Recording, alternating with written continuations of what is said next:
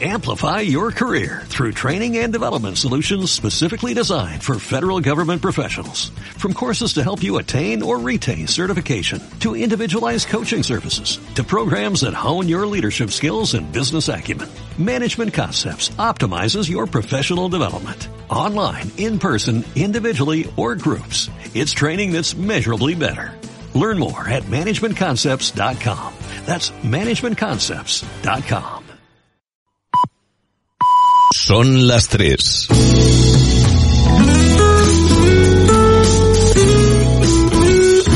Radio Las Palmas FM.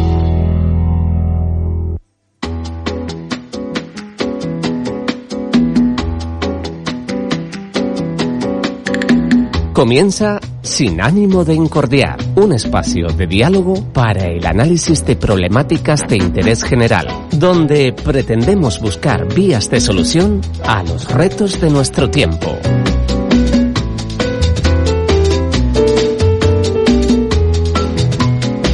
Sin ánimo de incordiar, un programa de Xavier Parisi. Bienvenidos.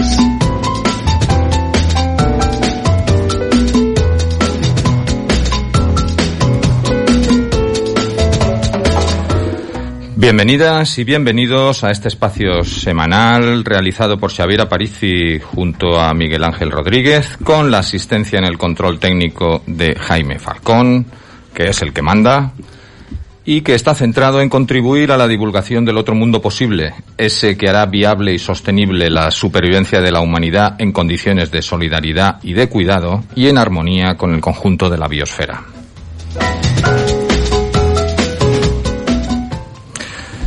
España es el Estado europeo que más pérdidas de ayudas bancarias soporta. La Oficina Estadística de la Unión Europea cifra en 58.400 millones de euros el dinero no recuperable tras la crisis financiera. Las deudas que arrastran los principales partidos en el poder con la banca, según los informes fiscalizadores presentados ante el Tribunal de Cuentas con datos de 2016 son de 69.000 millones de euros el PSOE y de 35.000 eh, millones de euros el Partido Popular. Y eso que el 80% de la financiación de los partidos políticos en España proviene de subvenciones públicas. ¿Tendrá algo que ver una cosa con la otra?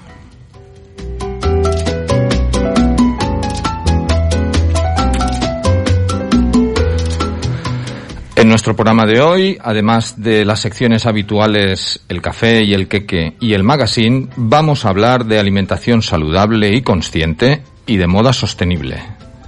Y lo haremos con Cristina Belver, una nutricionista bien conocida por la audiencia de esta emisora, y con Martina E. Rossi, que nos hablará de eso, de ropa sostenible. Vamos adelante, pero primero, una buena canción.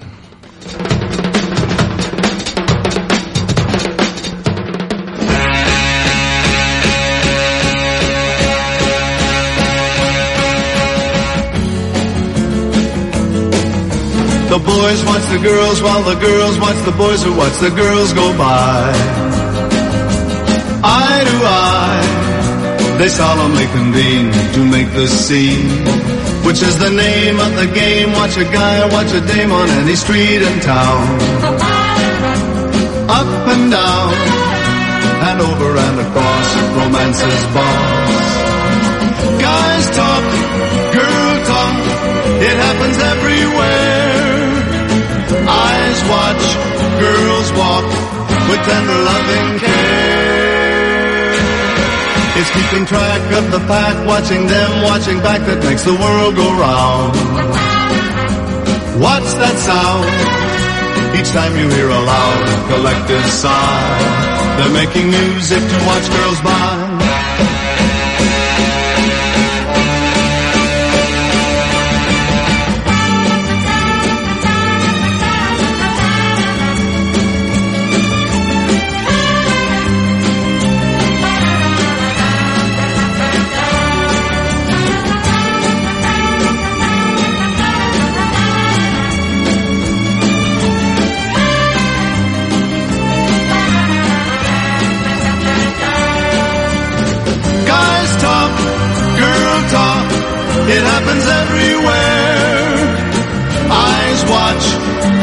With tender loving care. It's keeping track of the pack, watching them, watching back that makes the world go round. Watch that sound. Each time you hear a loud and collective sigh, they're making music to watch girls by.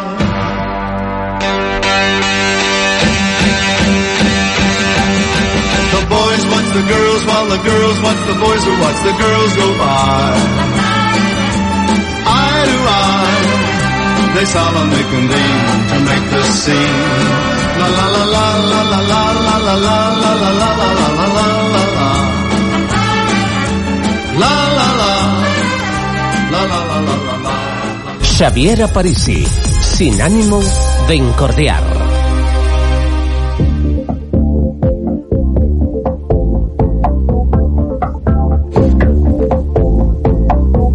El café y el queque. Hoy, como café, traemos la noticia de que las grandes marcas de moda son adictas a las fibras sintéticas obtenidas de combustibles fósiles. Una nueva investigación de la Fundación Changin Markets, la audiencia sabe que yo estudié francés, no inglés, ha descubierto que las marcas de moda más grandes del mundo están contribuyendo a la contaminación por plásticos y a la crisis climática a través de su continua dependencia de las fibras sintéticas hechas con combustibles fósiles. El informe, titulado Sintéticos Anónimos, la adicción de las marcas de moda a los combustibles fósiles, analiza casi 50 grandes marcas de moda. Entre ellas, evalúa 46 de las marcas supuestamente más transparentes del mundo, desde aquellas de moda rápida hasta las de lujo, incluidas Zara, Primark, H&M y Nike, sobre la presencia de materiales a base de combustibles fósiles en sus colecciones y su compromiso de alejarse de ellos, revelando que marcas como H&M y ASOS engañan habitualmente a los consumidores al implementar técnicas de lavado de imagen verde, lo que se conoce como greenwashing. Se constata asimismo que otras empresas ocultan el hecho de que sus colecciones llamadas ecoconscientes a menudo contienen tanta fibra sintética como sus líneas principales. Por ejemplo, la colección otra vez de H&M consciente contiene una proporción aún mayor de textiles sintéticos que la de la colección principal. La evaluación de las marcas ha descubierto que, según el análisis de las tiendas online, el 45% de la colección sostenible Join Life de Zara contenía sintéticos. El grupo de Zara Inditex ha sido catalogado como uno de los que más usa sintéticos por peso, comparable con el gigante deportivo Nike. El 59% de las declaraciones de sostenibilidad de las marcas de moda europea no estaban fundamentadas o eran engañosas. Las fibras sintéticas representan más de dos tercios, el 69% de todos los materiales utilizados en textiles. Se espera que esta cifra alcance casi las terceras cuartas partes en 2030, de las cuales el 85 será poliéster, un material producido a partir de combustibles fósiles como el petróleo y el gas fracturado. La producción de fibras sintéticas supone en la actualidad el 1,35% del consumo mundial de petróleo, lo que supera el consumo anual de petróleo de España y asciende a 1.290 millones de barriles de petróleo al año. La mayoría de las marcas tienen como objetivo abordar el problema de la moda fósil reemplazando el poliéster virgen por botellas de plástico PET de un solo uso que están siendo infrarrecicladas. Sin embargo, usar botellas de PET forman parte del manual de soluciones falsas de la industria de usar y tirar, porque es un camino directo hacia el vertedero, la incineración o la contaminación de mares y océanos. Las 15 marcas que obtienen peores calificaciones son aquellas con mínima o ninguna transparencia sobre el uso de sintéticos, ni ninguna información numérica sobre el uso de sintéticos en sus sitios web, incluidos Primark, Patagonia, Nike y Gap. En cuanto a, a los consumidores, lo que se recomienda es que antes de realizar cualquier compra, se deben pensar dos veces acerca de las prendas que se consumen y cuestionar la integridad de las tiendas en las que se compra. Por último, adelantándonos a la próxima estrategia textil de la Unión Europea, el informe pide a los legisladores que tomen medidas para abordar la gran cantidad de ropa de baja calidad producida por la industria de la moda rápida y garantizar que las marcas sean más transparentes y responsables sobre sus cadenas de suministro y el final de la vida útil de sus productos. Bueno, podríamos decir que es una casualidad, pero no, es que ha venido aquí Cristina, que precisamente una de sus inquietudes y motivaciones es la sensibilización y el desarrollo de un concepto de vestido y de moda que sea respetuoso con el entorno y que esté por por bajar el impacto que, como decíamos al final del artículo, produce la moda rápida, que es moda barata, que es moda de baja calidad y que hace que las prendas duren infinitamente menos que si tuvieran otro modo de producirse y con otros y con otros propósitos. ¿Qué opinas? ¿Qué te parece este artículo tú que estás por esa labor? bueno, primero que nada, eh, buenas tardes a, todo el mundo y es un placer estar aquí. Em, y bueno, a ver, ¿nos sorprende o no nos sorprende? las empresas son empresas. Entonces, todo el mundo se mueve por intereses y las empresas, su interés número uno es el dinero. Entonces, como consumidores y consumidoras, Mm, para bien o para mal, es nuestro deber informarnos sobre lo que compramos y también si queremos aportar algo eh, al mundo, al medio ambiente, a cualquier industria, mm, tenemos que empezar por nuestro cambio. A mí me encanta esa frase que dice, eh, es mejor que todos seamos activistas imperfectos a que solo haya un, un o una activista imperfecta. Sí. Perdón, perfecta. otros utilizamos esta, otra expresión que viene a decir que, que todos somos ecologistas más o menos, pero que sabiendo que estamos lejos de ser consecuentes con nuestras inquietudes y con nuestras prácticas, que mantengamos esa inconformidad. Claro, exactamente, exactamente. Es súper importante, sobre todo porque mm, todo el mundo hace lo que puede con los recursos que tiene. Es decir, tú puedes ser la persona más ecológica del mundo, que quiere comprar todo orgánico, reciclado, bla, bla, bla, bla, bla, pero a lo mejor en este momento no tienes los medios, es decir, el dinero para poder pagar el precio justo de la ropa, que podemos decir que es más cara o podemos decir que es el precio justo. Entonces, bueno, pues puedes intentar hacer pequeñas cosas, por ejemplo, comprar ropa de segunda mano, que es algo a mí que me encanta. Eh, yo ahora mismo encontré que tenía muchísima ropa acumulada realmente porque yo no soy una persona que compre mucho y digo, oye, pues mira, la voy a vender y ayudas a volver a introducir esa ropa en el mercado, se la va a llevar gente, a mí me da muchísima pena porque a mí me encanta la ropa y me encanta la moda, ver que prendas están ahí abandonadas, cogiendo polvo y y que realmente me gustan y es eso, me da mucha pena. Entonces es darle una segunda vida, una tercera vida, lo que sea, y que, la gente realmente les encante y las usen. Está con nosotros también Cristina Belver. Bienvenida, Cristina. Gracias. ¿Tú qué opinas de esta cuestión tan sensible? Bueno, es que es una cuestión de educación. Nosotras, bueno, ella es mi hija, Estudia. Bueno, yo estaba esperando que me diera permiso para decirlo. Ah, no. Sí, sí. no Estudia administración de empresas y de pequeña, con 13 años, estudió personal shopper y asesora de imagen. Y nosotras hace años que compramos ropa de segunda mano. Por ejemplo, este vestido es de segunda mano. Y mira qué mono que es. Bueno, siempre se ha dicho que la percha es lo que importa, ¿no?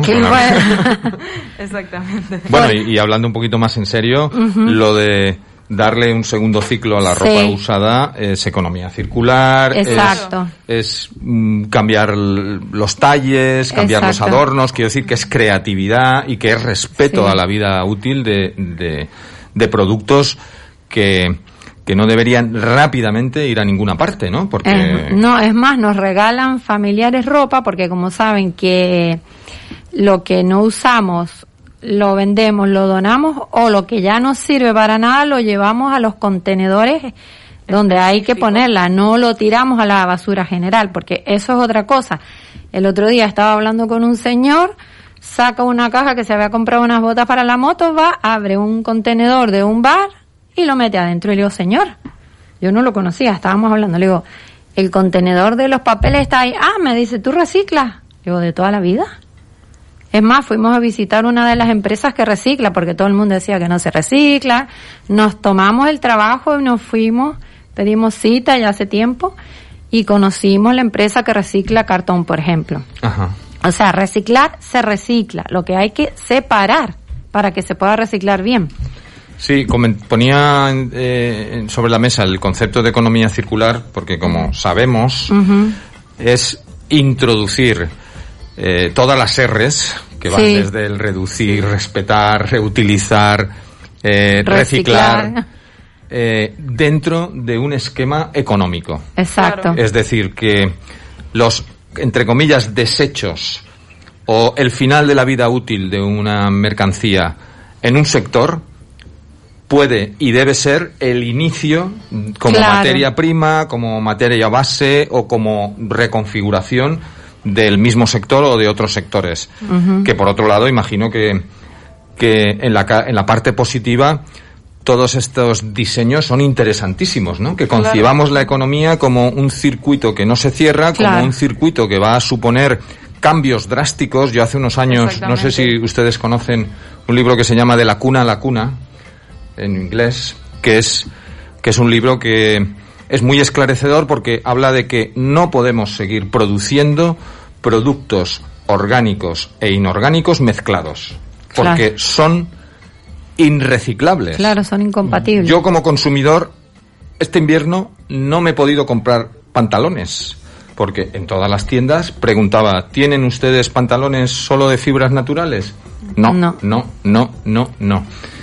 Es decir, que tenemos graves problemas, pero a la vez tenemos una conciencia como ciudadanía que no había pero yo creo que todavía no hay conciencia no no todavía hay y menos en la juventud no bueno en general no hay conciencia. La la gente está eh, hacen una compra compulsiva o sea primero hay que pensar realmente necesito esto lo voy a usar porque compramos porque está barato porque nos incitan a comprar y eso también está muy ligado con la alimentación saludable y consciente no o sea, mm, también cuando con nuestra compra votamos y decidimos y apoyamos. Entonces, en el tema de la alimentación, pues es lo mismo. Eh, mirar, este, una amiga compró unas uvas, le digo, ¿seguro que son de Chile? No, son de aquí. Digo, Sí, sí. Miro, eran de Chile. Eh, la, mochila ecológica de los productos es alucinante. ¿eh? Claro. Te, vienen cosas atravesando el planeta como... Claro, y entonces sí, aquí tenemos muchas cosas que se producen en la isla. Por ejemplo, yo hoy di una charla a niños y niñas y les estaba explicando esto y, y muchas frutas tropicales que ya se cultivan aquí. Entonces, preferir eso, kilómetro cero en todo sentido. Ajá. Bien, seguimos adelante.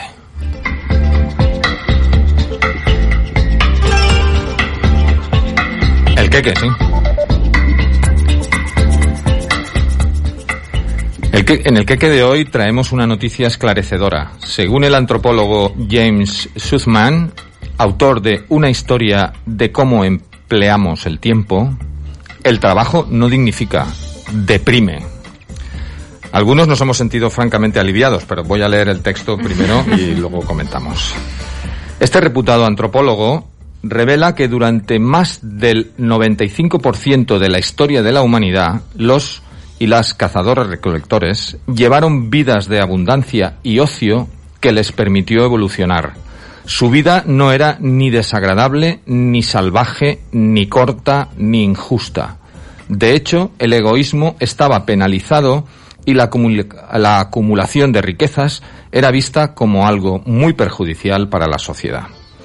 Durante más de diez años, Suzman ha vivido con los Shu o Nancy, una sociedad descendiente en una línea continua de cazadores y recolectores que viven aislados en el sur de África desde la aparición de nuestra especie. Fue la agricultura la que nos llevó al mundo del trabajo, este que hoy define lo que somos y determina nuestras perspectivas provocándonos ansiedad y estrés.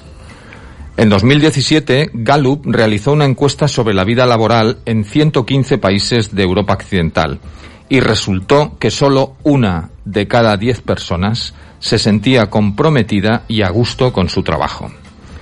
Para el antropólogo, nuestra obsesión por la escasez y el esfuerzo no forma parte de la naturaleza humana, sino que es una creación cultural y asegura que trabajar menos y consumir menos no solo será bueno para nuestro ánimo, sino que quizá sea crucial para garantizar la sostenibilidad de nuestros hábitats. Bien, poquito y bueno, ¿no? Sí, estoy muy de acuerdo.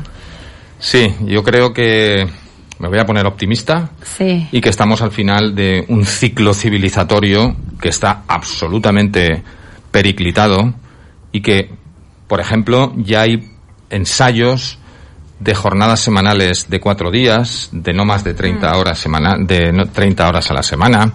Yo siempre me indigno cuando recuerdo que hace ya un siglo que se legalizaron las 40 horas semanales y desde entonces la productividad a través de la acumulación de conocimientos, a través de nuevas tecnologías, a través de nuevos sistemas se ha multiplicado por ciento.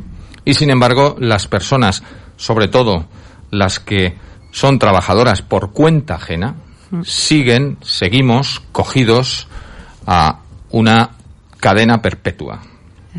Y sobre todo en España, que también tiene fama de ser muy presencialista en los trabajos, que lo que importa no es el resultado del trabajo, sino que te comas horas y horas. Sí. Frente a eso, algunos estamos muy, muy contentos de que los científicos sociales descubran que esto no hace falta, que no va bien para el cuerpo, ni para la mente, ni es justo, porque nuestras vidas siempre basculan en torno a cómo nos ganamos la existencia y no si tenemos existencias con sentido. No sé si me he pasado tres pueblos, me gustaría saber vuestra opinión sobre esta cuestión. Bueno, pues yo estoy intentando llevar una vida minimalista porque me da, o sea, hace años ya que me di cuenta que eh, para ser feliz no necesito mucho y más aquí que vivimos en el en el paraíso, porque Sí. no necesitamos ni ni ropa de invierno, bueno, por lo menos los que vivimos aquí en la vi- costa. que vivimos cerca de la costa, sí, porque en Artenara Allí sí que hace frío. creo que alguna pellicita no Sí. Pero, pero bueno, nosotras estamos en ese plan de consumir poco, lo necesario, eh, de disfrutar de, de la vida sencilla. Yo me he propuesto conocer toda la isla, eh, en vez de salir de vacaciones antes del COVID. A otros sitios me he ido a quedarme en Tejeda, en Juncalillo, en, yo qué sé, ahora no me salen más nombres, pero me he ido a quedar cuatro o cinco días en sitios de aquí que estoy segura que muchos canarios ni siquiera lo conocen y en cuatro días recorrerme toda la zona, ver la naturaleza, los parajes. Bueno, además soy motera. Ah, eso es un plus, porque claro, No, desde hace un año. moverse por esta isla en moto, eso es, eso es, eso es, eso vamos. es la bomba. Sí, sí, la sí, bomba. Y, y bueno, y, y yo me siento tan afortunada.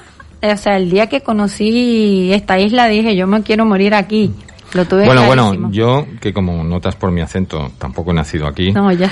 reivindico que estas cosas no hay que decirlas. ¿Por qué? Porque aquí no cabe todo el mundo. Ay, ay, ay. Yo cuando voy a Valencia y me dicen, ¿qué tal allí? Yo digo, "Eh, bien, bien, bien, bien". Porque claro, si vamos contando Sí, sí. todo lo chulo que es esto, el- Bueno. los paisajes, la climatología, el, el talante de la gente de manera habitual, Bueno, eso. vamos otro, a tener que Otro plus. vamos a tener que vender entradas. Sí, sí, pero otra cosa importante. Emigrar no es para cualquiera. Es muy duro emigrar porque hay que dejar muchas cosas. Y- Estamos hablando de ir ligeros de equipaje, ¿no? Ya, pero nosotros, pero yo, por ejemplo, en mi familia se, creían que yo venía un año a conocer y me volvía. Como si no te conocieran. Claro.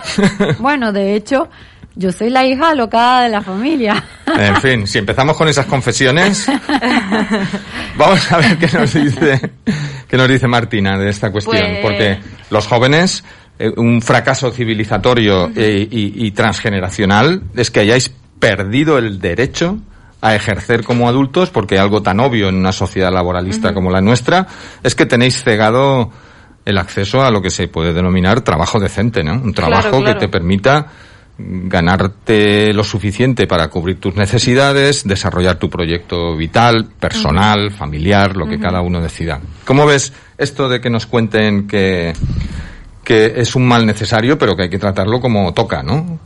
Ingresos suficientes con el mínimo de tiempo de permanencia, que la vida es mucho más que trabajar. Totalmente, y, más ahora que cada vez vivimos más, entonces mm, el concepto de un trabajo para toda la vida, elige, elige, elige y elige, eso ya está un poco desfasado y no sé, creo que puedo reflejar un poco la problemática de los estudiantes, que no creo que sea una cosa de ahora. Eh, que no te da el día, no te da el día para hacer todo lo que tienes que hacer. Em, y después intentar conseguir un trabajo pero que sea más o menos flexible porque si no no te da el día porque si el examen los trabajos de clase bla bla bla bla bla bla y encima tampoco te van a pagar mm, como para que te valga la pena porque luego yo no sé mm, cómo será en otros sitios pero aquí por lo menos en España si suspendes pagas Ah, sí que es cierto, sí, sí, las asignaturas que las suspendes luego las tienes que pagar. En Argentina el sistema educativo es gratuito, total. Sí, bueno. Que tampoco. no, vayamos sacando temas, ¿eh? porque puede que el sistema sea gratuito, pero luego, como, como sabemos, quienes directa o a través de familiares estamos en, en, un sitio y en otro, sí. luego hay importantes agujeros, ¿no? En lo que, que llamamos estados de bienestar, ¿no? Ya, ya, no. Mucha gente va a estudiar y se vuelve a sus países. Ya. De origen. Con lo cual habrá su, propia discusión sobre qué es esto de que porque aquí se protesta mucho sobre turismo de hospital. Eh, bueno, lo mismo, sería lo mismo. Lo que sí vivimos un año en Australia y la educación era mucho más lúdica. Sí, ¿verdad? Eh, por ejemplo, ella estuvo haciendo lo que sería aquí la ESO, Sí. Y los niños que no querían ir a la universidad ya empezaron a hacer prácticas en empresas y muchos quedaban se trabajando. en el sistema laboral. Y los que querían seguir una carrera, el último año de bachiller vendría siendo, ya empezaban a cursar algunas asignaturas de la universidad. Bueno, ella no quería tener nunca vacaciones porque era tan divertida. Era, motivante, ¿no? Y tenías asignaturas, eh, me acuerdo que tenías optativas, entonces el primer año de secundaria lo que hacían era te introducían un poco a todo. Entonces probamos, pues, una de las optativas era religión, otra era, que incluso era súper interesante porque la religión que nos daban, eh, era, bueno, cosas así más cristianas y también nos hablaban de los aborígenes australianos, que no me gusta mucho ese término, pero bueno. Eh, y básicamente conocías mundo. Y también cocina, carpintería. Eh... Perdón, en la parte de deporte también les hacían elegir. También. Por ejemplo, ella eligió boxeo y los sacaban a ir a entrenar con una boxeadora. O sea, la verdad que hasta a mí me daba ganas de empezar la escuela ahí. bueno, yo iba a decir si admitían sí, sí. machuchos, pero y bueno, el colegio, el colegio empezaba a las 9 de la mañana y terminaba a las 3 de la tarde.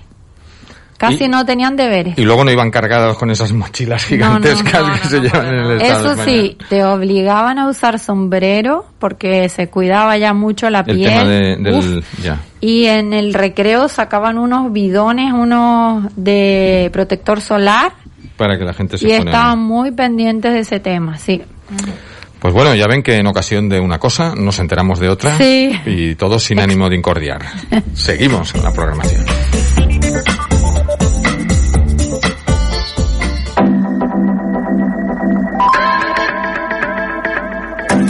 El magazine de Sin ánimo de incordiar, donde escuchamos propuestas de personas inquietas y creativas. Hoy en el magazine escucharemos, como no, a Rosa Mesa, que nos sigue hablando de arte activista y debate político, y a José Domínguez, que nos trae una sorpresa en forma de poesía. Bienvenidos a Mordidas.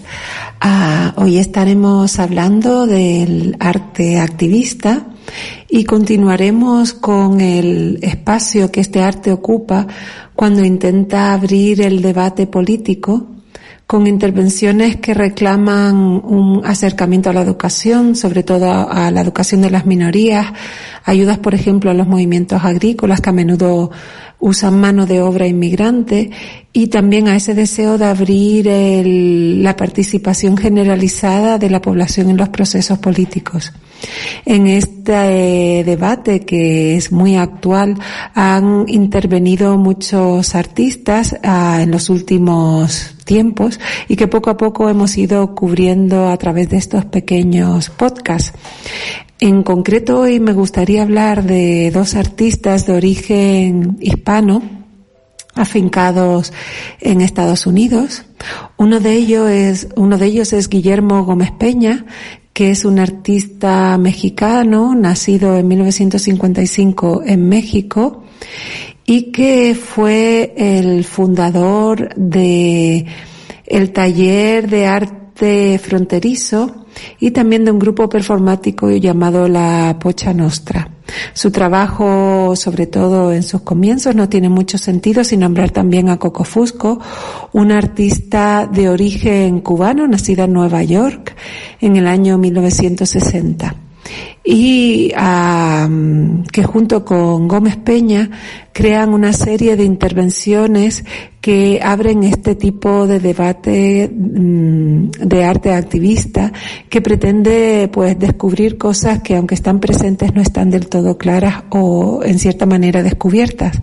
La obra más importante desde mi punto de vista que presentaron los actores juntos fue la obra llamada a pareja en una jaula, dos puntos, dos meridianos no descubiertos, visitan el oeste, ¿no? En realidad la obra ah, presenta a Gómez Peña y a Cocofuscos enjaulados en distintos zoos, ah, perdón, en distintos museos, como si como si fuera en un zoo, pero en distintos museos europeos. El debate que los artistas pretendían abrir era el de la cuestión de la colonización de una forma muy directa y de en, en, un trabajo muy directo con el público. Esta obra fue exhibida en muchísimos espacios um, europeos, abriendo en ese momento un debate que no había existido hasta, hasta ese momento y era el debate sobre la colonización. Es verdad que filósofos como Foucault ya habían comenzado a, desde su visión más de la colonización francesa en Algeria, ya habían comenzado a abrir pequeñas grietas en esto que denominamos hoy en día el eurocentrismo y que colocaba, situaba al hombre blanco, en concreto al hombre masculino blanco en el centro del universo y la medida de todo lo que acontecía en nuestro planeta gracias a la intervención de algunos de estos filósofos y por supuesto de muchos de estos artistas que comenzaron a cuestionar esta verdad incuestionable que se había mantenido desde la ortodoxia europea a este sistema mm, patriarcal y también racista comienza a quebrarse y comienza un debate que ha durado hasta nuestros días. Bueno, me despido recordándoles que en el blog www.mordidasrosamesa.blogspot.com pueden encontrar imágenes y un poquito más de información sobre estos artistas por si les gustaría profundizar. Un cordial saludo y nos vemos en dos semanas.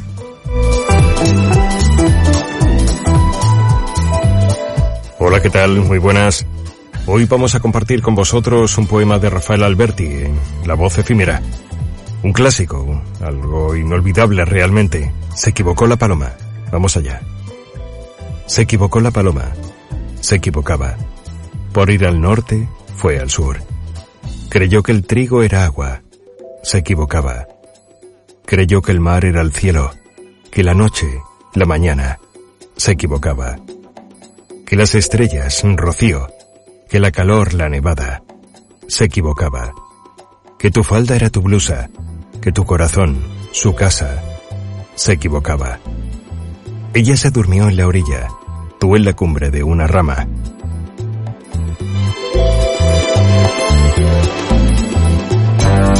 Escuchas sin ánimo de incordiar. Xavier Parisi. Los lunes y jueves a las doce y media de la mañana en Radio Las Palmas hablamos de salud con el Dr. Vázquez, ofreciéndote claves y consejos para una vida más saludable. Y todo el año, las 24 horas del día, te atiende en el teléfono 644-929190. Recuerda, 644-929190. Para más información visita joseluisvázquez.es o escribe a info arroba joseluisvázquez.es. Ya son más de 25 años los del Dr. Vázquez comprometido con el bienestar y estará encantado de atenderte. Y no lo olvides. Ayuda a combatir situaciones de estrés, ansiedad, desánimo y apatía con D ⁇ En herbolarios y para farmacia pide D ⁇ y vuelve a ser tú mismo. En los centros auditivos audio me dejaron probar innovadores audífonos durante 30 días y luego decidí quedármelos. Por fin logro entender todas las palabras cuando me hablan He recuperado mi calidad de vida. Vuelvo a oír bien. Audio está en Arucas, en la calle Alcalde Enríquez Piti 13, frente al ambulatorio. Pida cita en el 928 26 928 26 Audio, la solución auditiva para la vida. Hace 200 años, 22 niños llegaron a Canarias con la vacuna que protegería al mundo de la mayor pandemia conocida. Los llamaron 22 ángeles. ¡Vacúnate! ¡Vacúnate! Ahora nos toca a nosotros. Descubre la historia en vacunatecanarias.com y ayúdanos a combatir la COVID. Servicio Canario de la Salud. Gobierno de Canarias. Somos playas, somos playones, somos olas, somos cholas, somos agua, somos agüita. Somos de quedar, somos de quedarnos, somos de aquí, somos afortunados. Estas vacaciones disfruta de tus islas. Islas Canarias, campaña cofinanciada por el Fondo Europeo de Desarrollo Regional. Esas gafas de sol que te sientan tan bien. Aquella camisa hawaiana que tanto te gusta. Un bolso ideal para la playa. Una cena fresquita con los amigos. Lo mires como lo mires, el verano se vive mejor en Alisios. Porque está hecho para ti. Al aire libre, seguro y con todo lo que buscas para pasar un verano a lo grande. Ven a Alisios y encuentra tu verano. En Radio Las Palmas, Xavier Aparici presenta Sin ánimo de incordiar.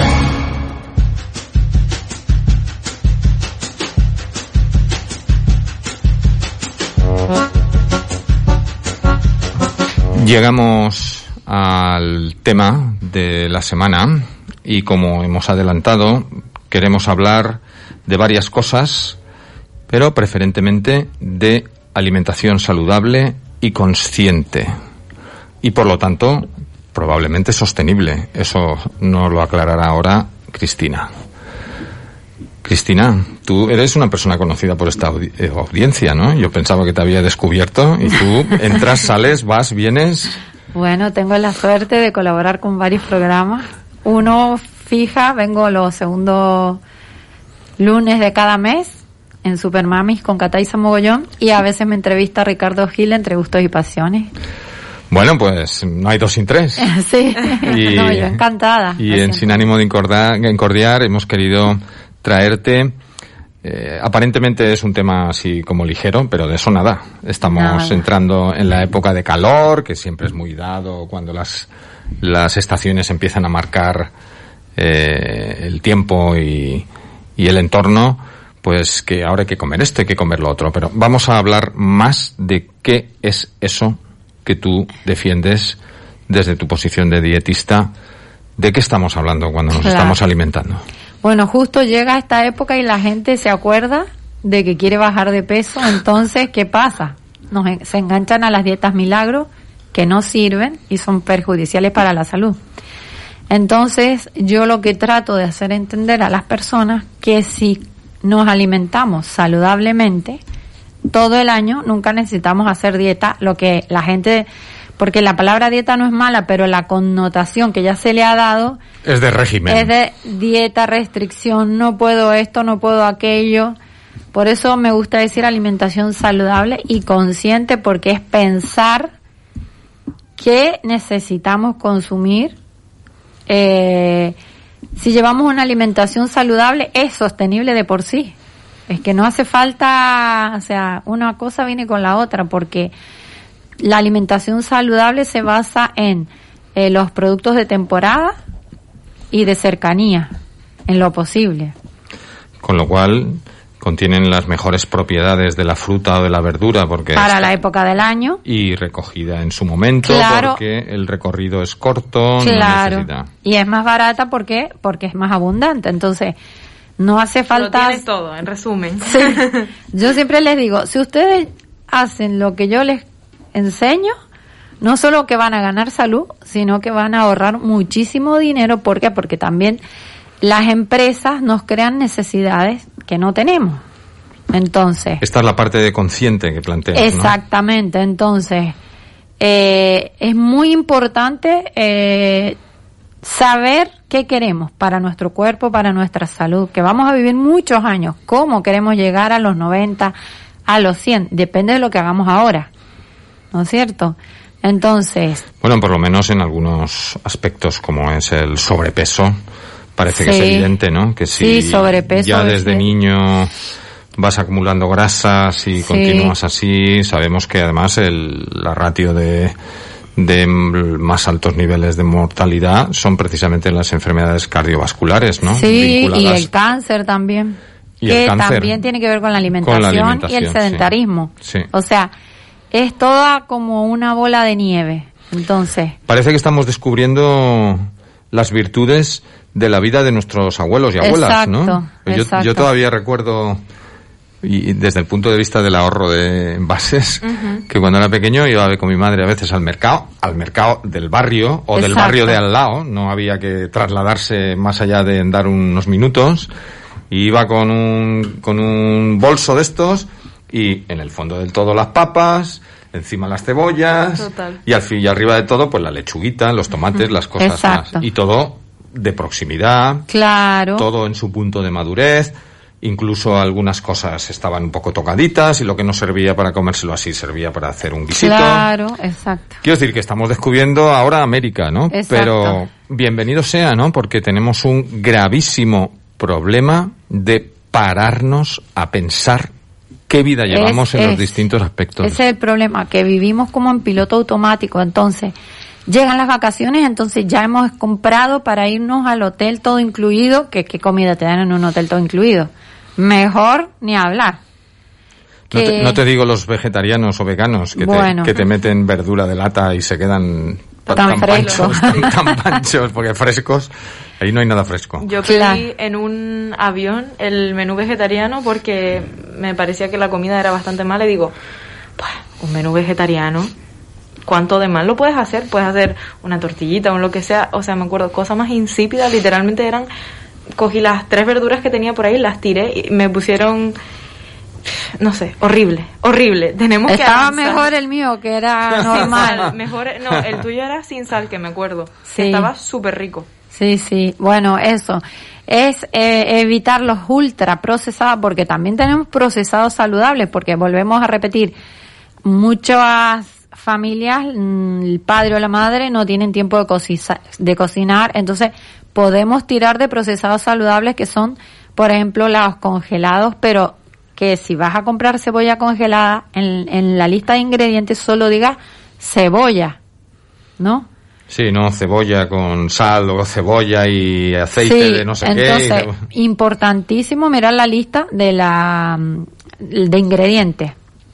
Y bueno, y todo eh, se basa en la organización, que la mayoría de las personas no nos organizamos, entonces tenemos que tener planificado un menú para poder ir a comprar y comprar lo que necesitamos, no dar vueltas a ver qué compro.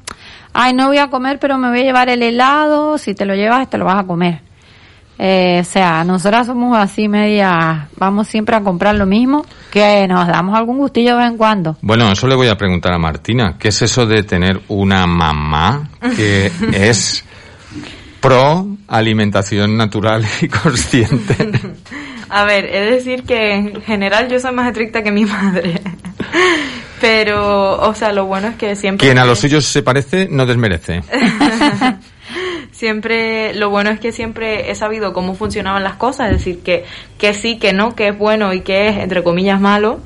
Y, y bueno, yo ya me lo gestionaba como quería, no ha habido nada de obligar, ni mucho menos. Ni prohibir. Claro. Y, y bueno, no sé, yo por ejemplo, eh, de pequeña me encantaba la Coca-Cola y esas cosas. Y mm, bueno, los refrescos, para no mencionar marca, aunque ya lo hice. Sí. Em, y sola dejé, empecé a notar que era demasiado dulce y es que ahora intento tomarme un zumo y dos sorbitos, a no ser que sea un caso excepcional. Sí.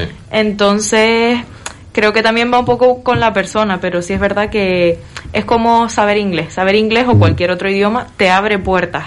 Luego tú ya con eso puedes hacer lo que quieras. O puedes directamente no abrir la boca y que nadie sepa que hablas inglés. Pero, Exactamente. pero por lo menos Exactamente. tienes, tienes el conocimiento, ¿no? Exactamente. Yo sí hice lo que ahora se llama coaching nutricional, que es eh, explicarles cuando íbamos a hacer la compra, ¿no? ¿Por qué sí, por qué no? En casa no se abría ningún paquete de nada, pero cuando salíamos, por ejemplo, yo iba a la playa, le llevaba la fruta y se termi- terminaba comiendo la merienda de los vecinos, porque los niños no saben y no, no hay que prohibir. Nunca prohibir. Explicar y yo siempre dije, por más que yo sea nutricionista, ellos van a comer y se van a cuidar lo que ellos quieran. Dar esa libertad. Pues se cuidan más que yo, ella y su hermano, ¿sabes? Uy, tengo un hijo de 30 años que vive en México y la verdad que los dos comen súper bien. Y Algo habrás tenido que ver. Mm, porque no, yo creo que es porque no les he prohibido. Ya. Bueno, no te has limitado a no prohibirles. No, les has prohibido, pero les, los has concienciado. Porque Sí, los he educado. Al, al hilo de lo que comenta Martina con respecto a los refrescos, es que, claro, hay un aspecto de nuestras vidas que tiene que ver con manipulación nada inocente. Porque Claro. yo tengo que reconocer mi grandísima sorpresa cuando acabé de enterarme de la proporción de azúcar que tienen los refrescos convencionales. Que si la OMS fuera un poquito más una organización de salud y no una organización de sistema, Claro. pues directamente se considerarían productos no alimentarios. Claro, O sea, no- no puede ser que, Claro. como tú conoces de sobra, que un alimento procesado de tal manera que tiene una cantidad de conservantes, Colorante. saborizantes, colorantes, dice, esto no es un alimento, No. esto es algo que te puedes comer, ¿no? Pero esto no es nutricionalmente un alimento. Para nada. Y yo también, para que vean que no solamente me meto con los refrescos, no considero nada adecuado que, que se venda el alcohol en establecimientos de alimentación. Claro. Quiero decir que yo tampoco estoy por prohibir, estoy por informar, Y, claro, que educar. la gente sepa eh, lo que va a probar, en qué consiste y Claro. qué pros y contras tiene del tipo que sean, pero que también estén dirigidos a los espacios donde la gente no se puede confundir, no puede hacer asociaciones Claro, de claro. similitud. Es dar la Entonces, información. Lo que pasa es que yo creo que volvemos al mismo problema, es decir, eh, nuestro sistema es que nos crea necesidades y, y entonces ahí tienen ellos el margen para vendernos cosas. Entonces, mm, por ejemplo, con el tema de las dietas y la nutrición, etcétera. Todo el mundo sabe de las dietas, pero poca gente habla de la nutrición. Entonces, luego, si estás gorda o tienes unos, porque gorda no es una mala palabra, eh, si tienes unos kilos de más o unos kilos de menos o lo que sea, tú ya empiezas a decir, tendría que ser así, tendría que ser no sé qué, tendría que ser no sé cuánto, y ahí es donde entran las empresas y se aprovechan. Claro. Que tú puedes ser saludable y tener X tipo de cuerpo. Incluso tú puedes estar eh, cómodo o cómoda con X cosas, sea saludable o no, pero tú, mm, lo bueno es tener la información y que tú tom- tomes esa decisión plenamente consciente y que nadie te venga a señalar y a decir cosas mm, sin sí, motivo, en, en realidad la cuestión es lo que venimos diciendo, que seamos conscientes. Exacto. Y a partir de ahí, pues hay personas que tienen, Decidir. no sé, también es cierto, ahí estaremos los tres de acuerdo, que, que comer es uno de Es un los placer. placeres más claros permitidos socialmente Sí. y que y que es muy delicado entrometerte sin más en, en algo que es tan íntimo, tan cotidiano, tan gratificante.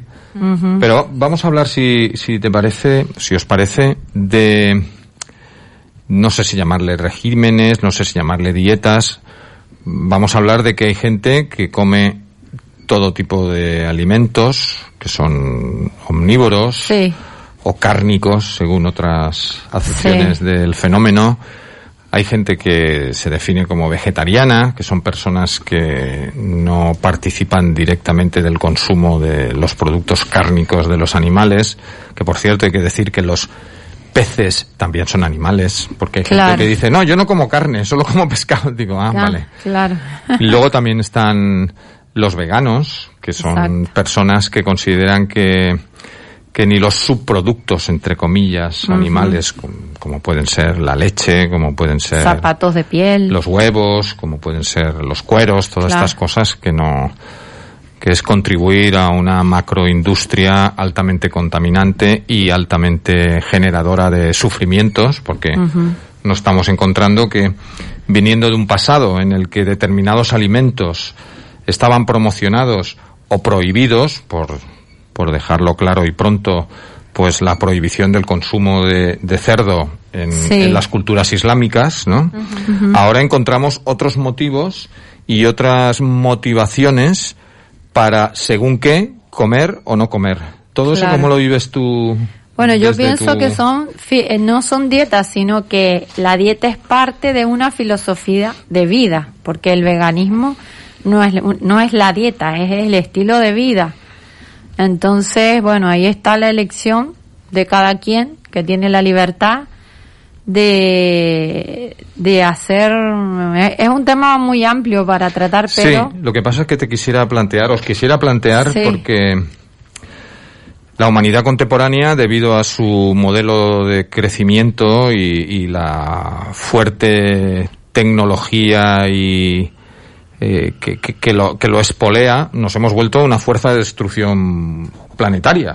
Quiero decir que si ahora nos da a todos por ponernos una pluma en el pelo, estamos empezando a sacrificar millones de aves porque todos tenemos que tener una pluma en el pelo y somos millones y millones de seres humanos. Claro. Hay una derivada que se sale de la filosofía, que eso puede ser el, el ámbito de lo deseable y en el que no cabe imposiciones sumarias, sino decir, mira, yo considero que la sensibilidad animal es equivalente a la sensibilidad humana y si puedo alimentarme sin sacrificar a un animal, pues mm, lo considero correcto.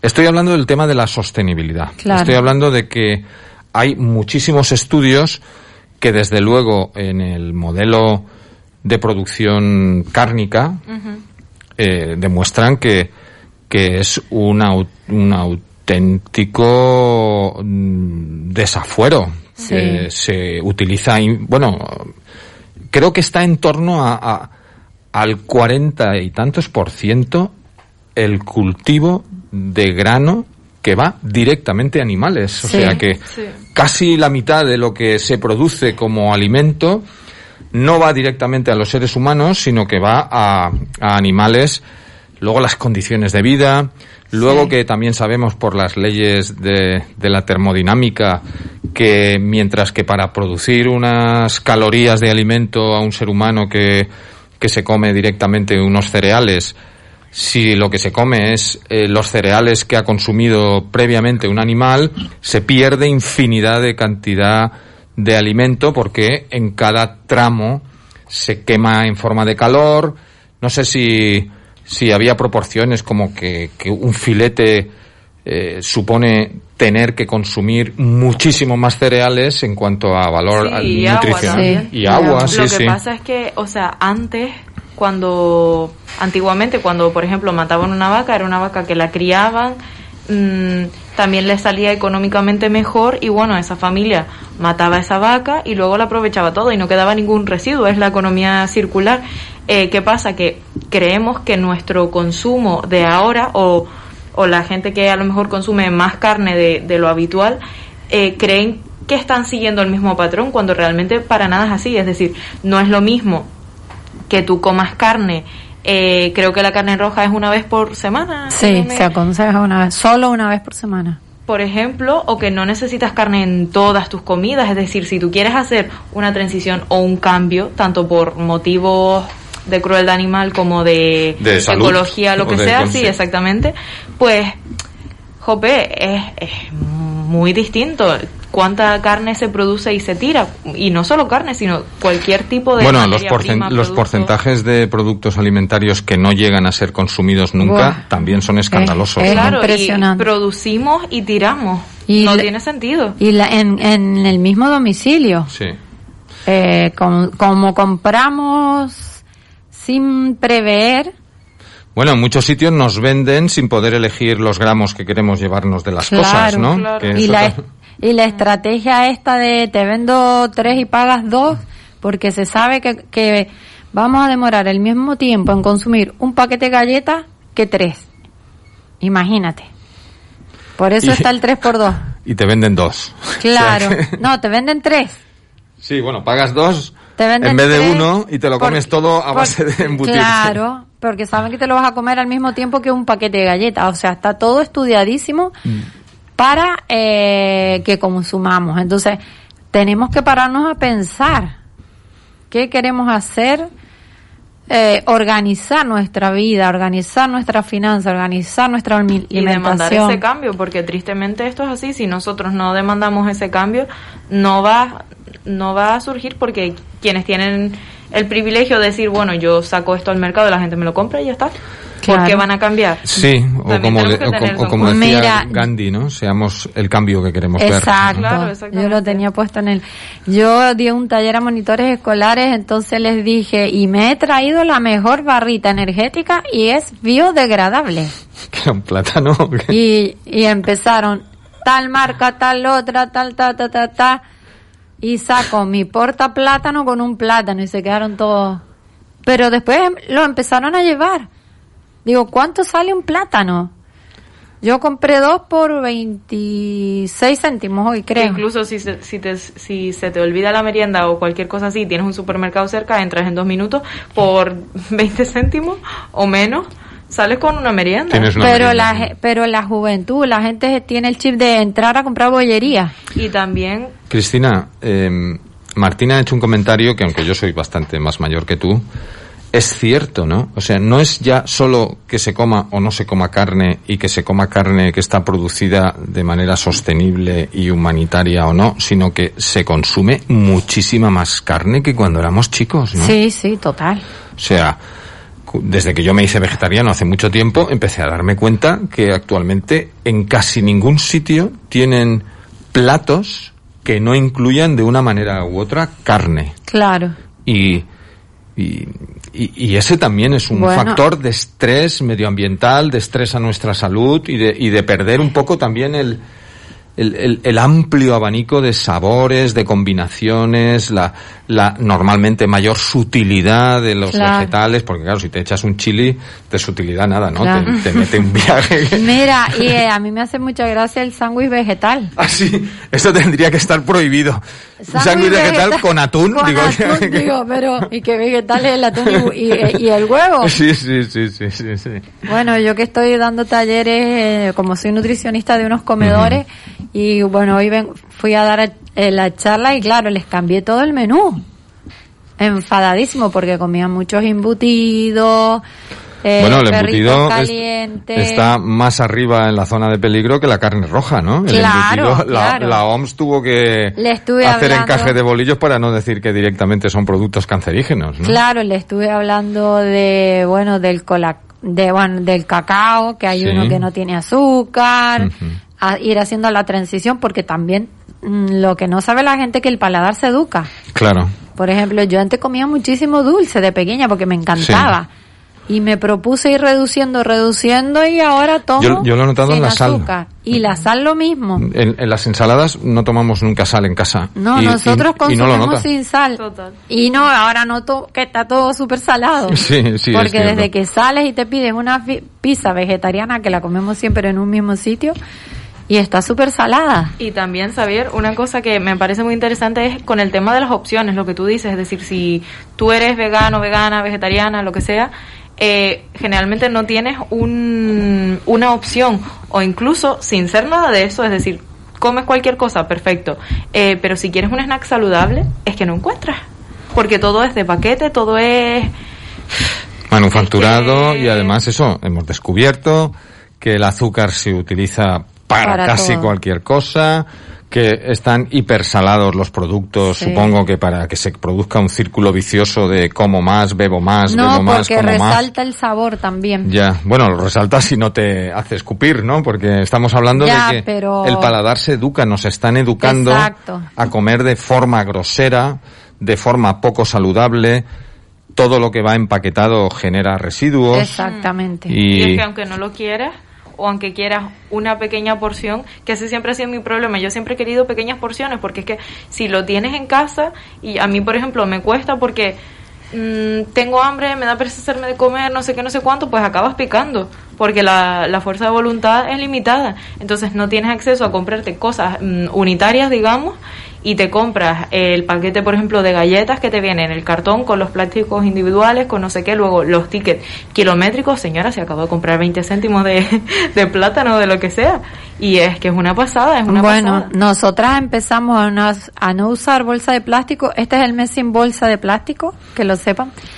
Y yo, por ejemplo... Sin bolsa de plástico quiere decir de no consumir bolsas, de, plástico. de un solo uso. Sí, yo bajaba a la frutería abajo de mi casa y volvía a llevar las bolsas que me habían dado ellos, ¿no? Y al principio como que me costaba que...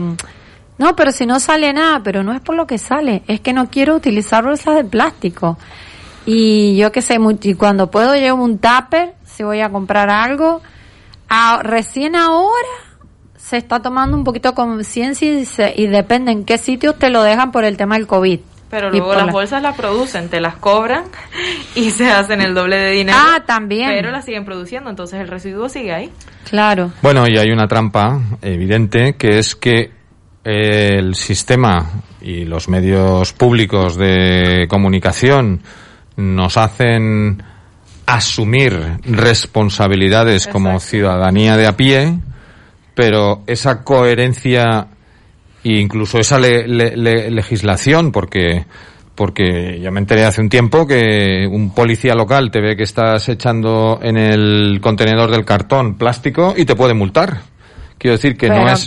¿Pero tú has visto a alguien multar? No, pero lo que quiero decirte es que a nosotros nos pasan, y por supuesto que tenemos nuestra responsabilidad personal en todas estas cuestiones. Claro. Pero, por ejemplo, ¿dónde está la obligación por parte de los supermercados de continuar con ese ciclo que nos proponen a nosotros. Ya no hay bolsas de un solo uso. Ya tiene usted que usar recipientes que sirven para varias veces o que son biodegradables.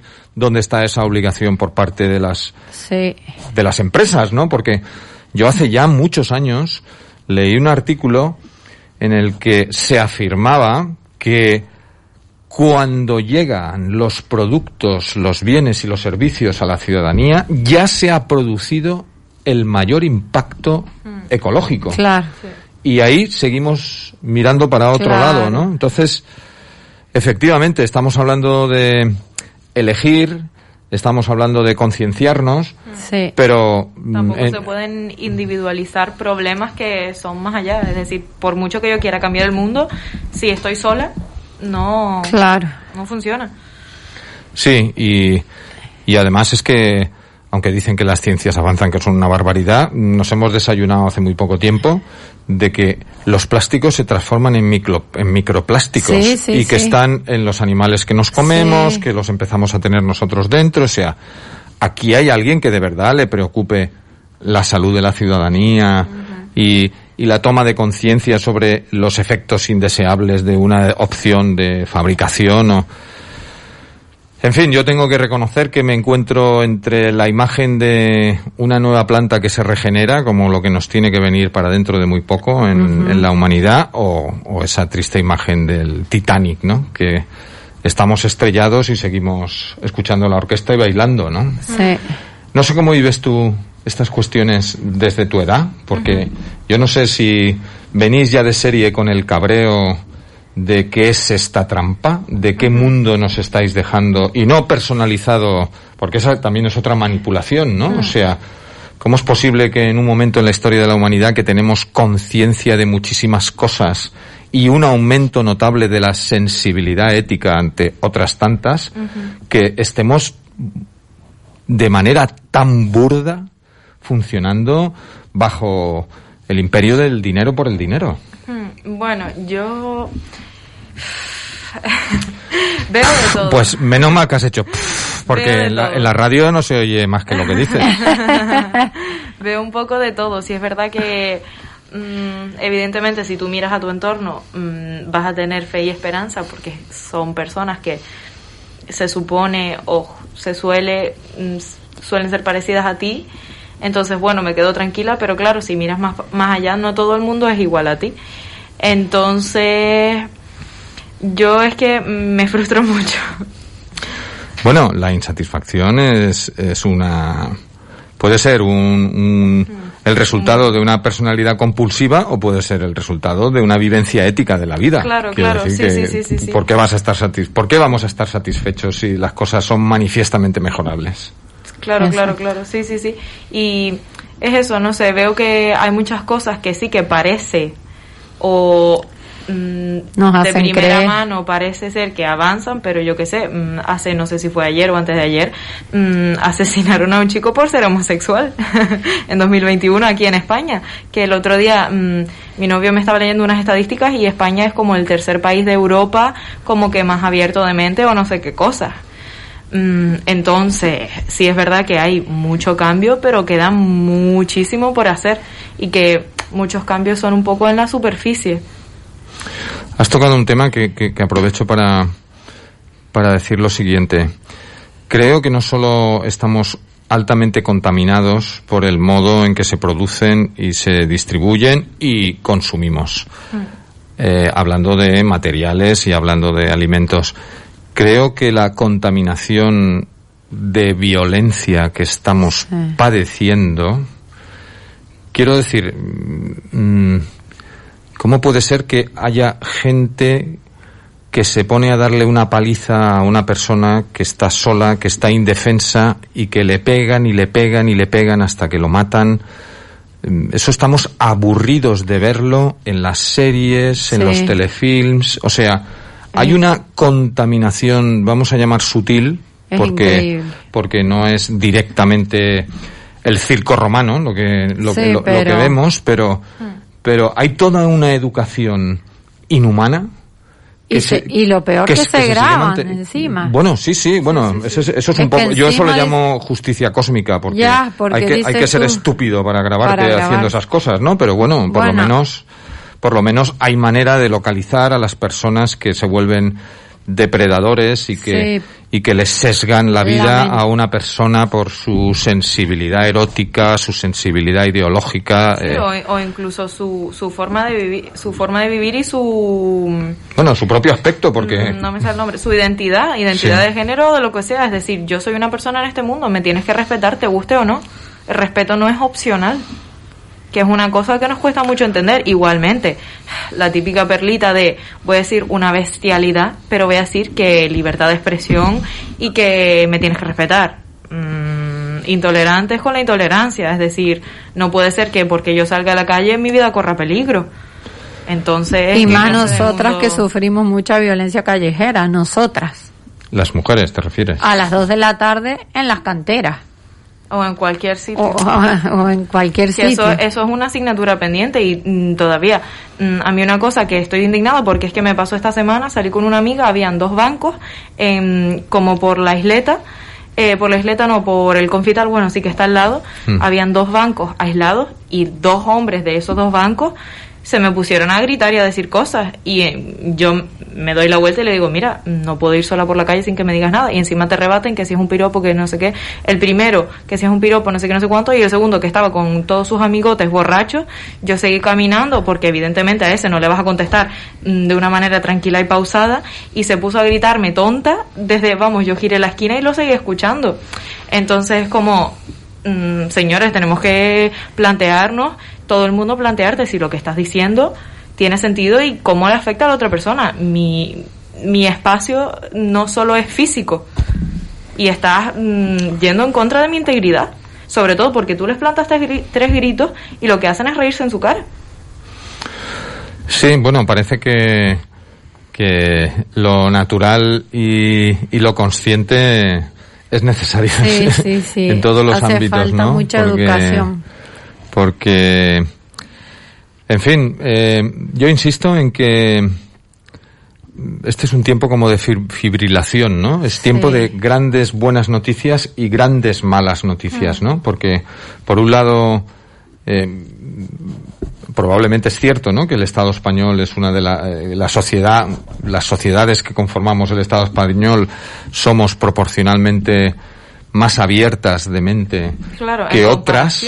Pero significa eso. Pero claro, luego entras al detalle y, y ahí, bueno, desde lo último que hemos vivido por aquí cerca, ¿no? Que, que esos infanticidios en ocasión de, de, locos, de cosas que se llaman problemas de desamor, ¿no? Porque hay que ser muy necio para llamar amor o efecto de amor algo que es absolutamente tóxico y, y violento, ¿no? Sí, violencia vicaria que... Te quiero mucho, te quiero mucho y la maté porque era mía, ¿no? Esas historias o...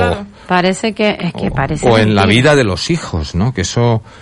Eso es que para, para nosotros nuestros hijos son sagrados y mataríamos por ellos y sin embargo hay gente que con tal... Moriríamos por ellos por lo menos, ¿no? Sí, eso, moriríamos, perdón, moriríamos por ellos. Porque y, no, lo que estamos hablando es que hay matadores, sí, sí. No, no, moriríamos por ellos y hay gente que mata a sus propios hijos. Entonces, eso no nos cabe en una mente, no sé. No sé, no sé. Que también es eso, es la, la educación, porque ¿qué pasa? Que ahora todo el mundo está loco, vamos a patologizar a todo el mundo, o sea, tenemos que empezar por, por cambiar nuestra educación, eh, como las noticias que veo de que se, se reproducen en, en los adolescentes comportamientos que no se daban hacía muchos años y es como realmente no se daban, estaba invisibilizado, ahora con las redes ya lo vemos. No, estaban invisibilizados. ¿Qué es lo que pasa? Bueno, estamos yéndonos de un sitio a otro, pero como conversación es interesantísimo, ¿no? Porque yo vengo de una sociedad autoritaria, eh, violenta en el sentido de que estaba socialmente admitido eh, el, castigo corporal a los niños y niñas. Claro. Y y mucho tiempo después parece que los defectos de una educación excesivamente permisiva, porque tú lo decías hace un momento también, tolerancia relativa, pero no permisividad. Quiero decir, lo que es indigno, o sea, no puede ser.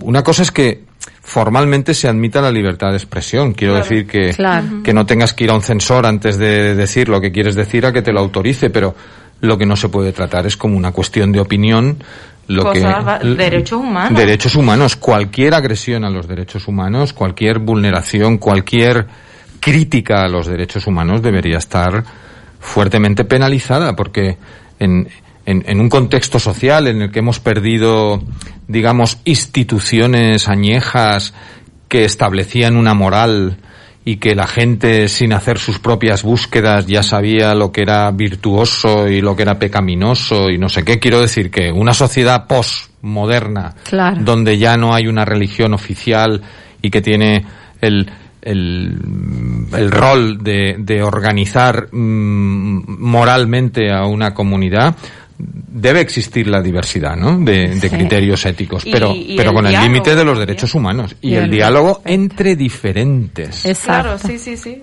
Que eso, la unanimidad, la unanimidad ni siquiera está en la naturaleza. Hmm. Es, difícil, es difícil encontrar un equilibrio. Nosotras hablamos mucho de eso y yo también le pregunto muchas cosas porque no las entiendo, porque hemos sido criados tan diferentes, criadas entonces, eh, Martín, explícame esto cómo es. Nosotros hablamos muchísimo y porque claro, es un mundo totalmente diferente. Bueno, hablamos intergeneracionalmente. Hay una frase en la Biblia que creo que dice que llega un momento en que los hijos enseñan a los padres, ¿no? Quiero decir, desde una educación más tradicional que, que probablemente contenía unos valores que se han perdido y que es interesante volver a reivindicar, pero también una inopia, una ignorancia de, de nuevos usos y costumbres, ¿no? De relaciones entre personas jóvenes, de relaciones eh, eh, intersexuales, de, eh, por ejemplo, en un programa hablábamos de, de si la homosexualidad femenina había estado tapada o en este momento estamos asistiendo a una liberalización de costumbres que trae como efecto en la vida erótica de, no sé si de manera significativa, eh, mujeres jóvenes o no jóvenes, de un acercamiento homosexual, que no sé si es una impresión que tú tienes o si te parece que antes... O sea, yo creo que todo siempre ha estado ahí y si no lo podemos ver con las personas trans. Las personas trans es uno de los colectivos que más ha sufrido y es que si tú me estás diciendo que tú tienes un, sentimiento, que tu identidad va más allá, ¿quién soy yo a ti para negártelo? Sobre todo porque es que a mí no, no me afecta nada. Si tú me dices que prefieres que te llame de otra manera, es que no me cuesta nada realmente. Y, y esas personas siempre ha estado, han estado ahí. De hecho, hay un eh, documental ay, que a ver cómo, que está en Netflix, sí o sí, ahora mismo no me acuerdo el nombre, pero que trata de eh, las personas trans en Hollywood. Entonces, como ni siquiera las personas trans han tenido de pequeñas una, un gran un de referente, ¿no? Un referente. Y los que han tenido han sido horribles. Han sido de personas que asesinan, que... Sí, o, bueno, monstruos, básicamente, es como les O ridiculización. Claro, exactamente. imágenes de bufonescas, ¿no? como si fueran bueno, el típico caso de la loca, esas cosas, claro, Claro, claro, Y es que a día de hoy eh, da igual lo que yo piense, es decir, si tú, si tú existes, ¿cómo te voy a negar yo tu existencia? Pasa que esto que estás Siendo diciendo es altamente corrosivo, porque venimos de un mundo de ordena, de ordeno y mando, no de reconocernos, de escucharnos, de ponerse en el lugar del otro. Claro, claro, claro. Eso es lo que yo considero que es la auténtica evolución, ¿no? Exacto. Que hemos ganado, por lo menos la sociedad civil así aflora, ¿no? En, en, no sé si llamarle pudor o llamarle conciencia humanitaria, porque, claro, el respeto al diferente, el respeto al, al que no quiere seguir la norma, eh, hasta, hace, hasta, hace, muy poco tiempo, bueno, yo soy de una generación que yo nací mm. zurdo ah, y, me obligaron a ser diestro. Mi padre también. Quiero decir que, que desde, desde, eso... Y eso que no es nada significativo, ni que incomode, ni que... No, pero bueno. Totalmente. pero por eso pero que las cosas más, más simples o más... No superficiales, porque no es que sea una banalidad, pero... Pero también, y ese es un tema ya de padres, ¿no? tenemos que tener mucho cuidado en el sentido de que si queremos preparar a, nuestros hijos e hijas para un mundo que necesita seres humanos con una determinada sensibilidad y con un determinado autoconcepto de para qué estoy aquí, qué es ser una persona adulta y tal y cual, lo que no podemos es ir alimentando el que se llama como síndrome del emperador, ¿no? O sea, lo que quiera mi niño cuando lo quiera, eh, prefiero que esté todo el día con la plate en vez de aburrido, no sé cuántos, o sea, mm. ¿qué tipo de nadies estamos creando también? Eh, ella, ella me decía, ay mamá, porque claro, todas sus amigas tenían televisor en la habitación. Mm. ¿Cuándo me vas a poner una tele en la habitación? Nunca, le decía yo. Porque ah, ella le... ah, Vendré dentro de 20 días a ver si se te ha pasado, ¿no? No, porque ella lee muchísimo y yo decía, sí, además, ¿qué va a ver en televisión si no hay nada para ver? Sí, es y menos de pequeño.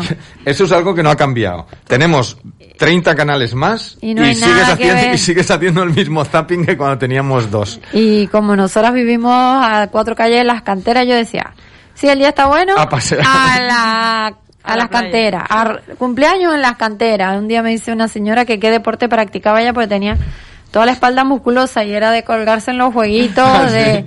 Sí, de hacer... O sea, que tú ya habías inventado la calistenia antes de que se le pusiera el nombre, ¿no? sí, sí, sí. Por ahí, bueno, y mi hijo había tenido un debate en, su, en la escuela hablando del tema de televisión y se quedaban flipando de que había un solo televisor en mi casa. Todo, menos en el baño, en todos los sitios hay televisor. Bueno, sigue habiendo un solo televisor porque los otros dos, uno ya no está ahí, pero no funciona. Y bueno, ya que hemos entrado en confianza y hablamos incluso de vicios, ¿Nos puedes explicar ese vicio que tienes de leer? ¿Eso qué es? de pequeñita, ¿eh? Y es, y, es frecuente? Sí, em, lamentablemente va por épocas, porque es que, o por tiempo, o por estrés. Que hay veces que no puedes, ¿no? Claro, o porque dices, mm, tengo tanta información como que estamos tan expuestas a, tener información que a veces digo es que no, no puedo más. Fantasía, fantasía o nada. Y, y, nada, es una cosa que realmente me gusta mucho. De hecho, mm, también he, me he introducido en el mercado de libros de segunda mano. Yo hace tiempo que no compro más que libros de segunda mano. Es que es súper interesante y te encuentras con cosas muy insólitas.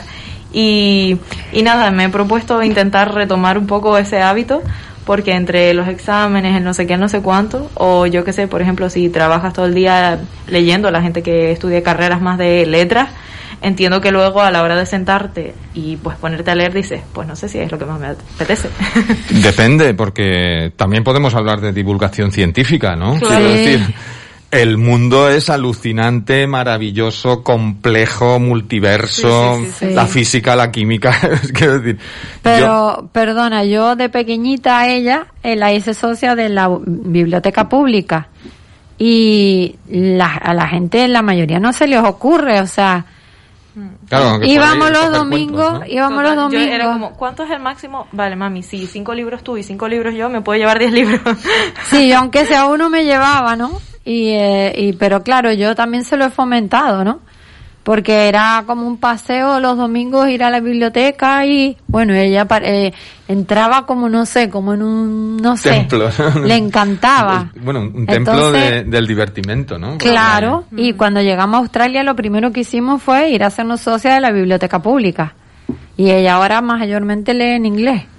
Entonces, pues eso también es darle las herramientas, pues si tú no llevas a tu niño al... Eso, eso hace más grave tu vicio, ¿eh? Porque sabes que aquí en España inglés no habla nadie. ¿Para qué? Sí, a ver, ¿Para qué? Pillé un poco lo que encuentro. Ya, ya. Encima he encontrado una, una biblioteca súper grande de libros de segunda mano, biblioteca no, perdón, una tienda que es una obra social que está por Vegeta, por si a alguien le interesa explorar. Lo conozco perfectamente. Y, ahí tienen libros de un montón de idiomas. En Telde hay otro. Quiero decir que sí, que sí. Sí, sí, sí. Y está muy interesante. Por cierto, no quisiera acabar la conversación si que nos explicaras por qué estudias lo que estudias. ¿Qué, ¿Qué te estás imaginando? ¿Qué te estás planteando? ¿Cuál es la inquietud que te llevó a, estudiar lo que antes eran económicas, económicas sí. Bueno, ahora es administración y dirección de empresas y pues no sé, creo que va un poco con, con mi naturaleza, que me gusta investigar mucho y, mm, y siempre me ha interesado el mundo de los negocios, de mm, no sé, mi madre tenía una tienda y a mí me encantaba hacer la caja cuando era pequeña. Y le salía perfecta. A mí nunca me salía, a ella le salía perfecta. A mí y al hermano no, porque cuando la señora que trabajaba conmigo tenía vacaciones, primero iba mi hijo y después, pero es que ella le salía perfecta. Y, bueno, no sé a dónde voy, pero me gustaría intentar, mm, vaya donde vaya, a llevar mi filosofía. Y crear, y crear negocios, ¿no? Claro, sí, sí, Negocios entendido como, como la posibilidad de generar productos o servicios que tengan que ver con tus valores, ¿no? Y que, y que me den de comer, porque muchas veces es eso, tú puedes tener una maravillosa idea, pero es que si no te da de comer... De momento está también dando algunas clases de Instagram. A no ser que estés buscando pasar hambre. pero bueno, lo, involuntaria. lo de pasar hambre, no sé si lo conocéis, pero dicen que hubo alguien que intentó acostumbrarse a no comer y cuando lo había conseguido va y se muere. Ay, el pobre. que, quiero decir que experimentos con gaseosa, ¿no? Hemos empezado la conversación reconociendo el agravio comparativo transgeneracional que estáis padeciendo varias generaciones de jóvenes que, que, en fin, yo tengo mis dificultades para consolarme con las modas, con el espíritu del tiempo, ¿no? Porque, porque el que haya el que haya desaparecido la calle para los niños y las niñas. Eso hablaba yo ya. Sin, sin, ir más lejos, ¿no? O sea, ya los niños y las niñas. Es que una de las fases más felices de mi vida fue la niñez, porque claro, estabas en el barrio todo el puñetero día en la calle con los niños, las niñas. Bueno, las niñas eran más unos bultos que iba por ahí, te relacionabas menos de niños en mi generación, ¿no? Claro. Pero claro que, que que no hayamos respetado las condiciones más adecuadas para, para una vida en proximidad de la infancia.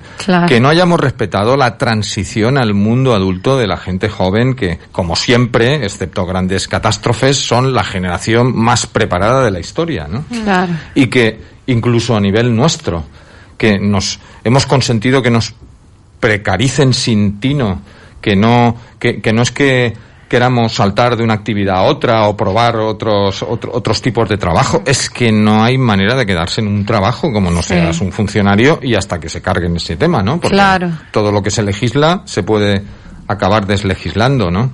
Sí.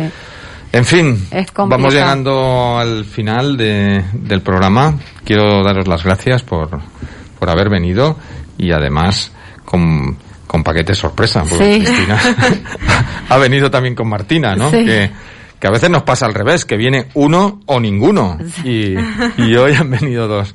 Ya os emplazo para próximas ocasiones que, que podamos compartir inquietudes. Sí, cuando quieras. Sobre todo cuando termine la carrera y pongas los pies en el suelo y, y andes algún camino, sería muy interesante que, Vale, que pudiéramos hablar y, y si tocamos los temas de, de sobre todo los- la ropa sostenible, que es un sector importantísimo económico, que la estética es muy importante para las personas también, ¿no? Miraremos a ver y cómo. Y, y bueno, si con tu agenda en Radio Las Palmas te da lugar, Sí. a ver, a ver cuándo vuelves. otra Como vez. cuando quieras, cuando quieras, sí. Pues nada, encantado de estar con ustedes. Vamos llegando al final y a nuestra audiencia hasta la semana que viene.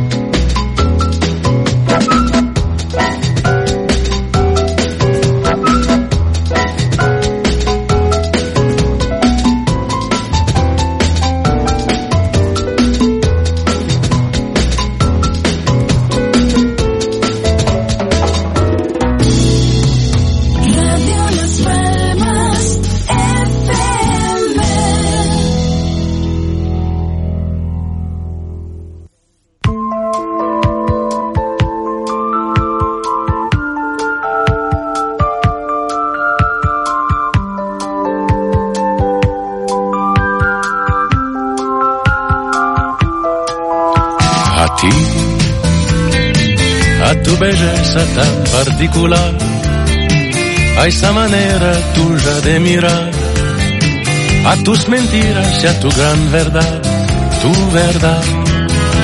A ti, a lo que fuiste y lo que serás, a tus secretos y tu intimidad, a tu pasado soñador, a tu presente junto a mí a la vida, al amor, a la noche, al calor, a ese niño que es tuyo y mío, a ese sol que vendrá y nos reflejará, a esa flor que seremos tú y yo. A mí, a mi locura que eres solo tú, a mis silencios, a mi ingratitud, a mis traiciones, a mi mal humor que es amor. A mí, al tiempo que pasé buscándote, a las virtudes que siempre enseñé, a los defectos que oculté, a mis locuras, a mi fe, a la vida, al amor, a la noche, al calor, a ese niño que es tuyo y mío, a ese sol que vendrá y nos reflejará, a esa flor que seremos tú y yo. Tú y yo, que somos algo más que tú y yo. Somos pasado, somos por pasar, sobre esta tierra que nos enseñó cómo amar. Tú y yo, que somos dos y somos un millón. Somos reproches, somos el perdón. Somos la guerra, somos paz, por ti, por mí, por los demás. A ti, a tu belleza tan particular, a esa manera tuya de mirar, a tus mentiras y a tu gran verdad, tu verdad. A ti, a lo que fuiste y lo que serás, a tus secretos y tu intimidad. Radio Las Palmas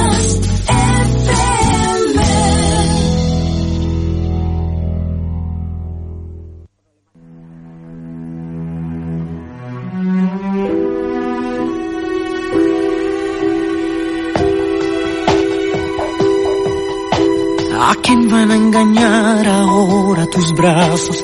¿A quién van a mentirle ahora tus labios? ¿A quién vas a decirle ahora te amo? Y luego en el silencio le darás tu cuerpo, detendrás el tiempo sobre la almohada. Pasarán mil horas en tu mirada, solo existirá la vida amándote. Ahora quién y quién te escribirá poemas.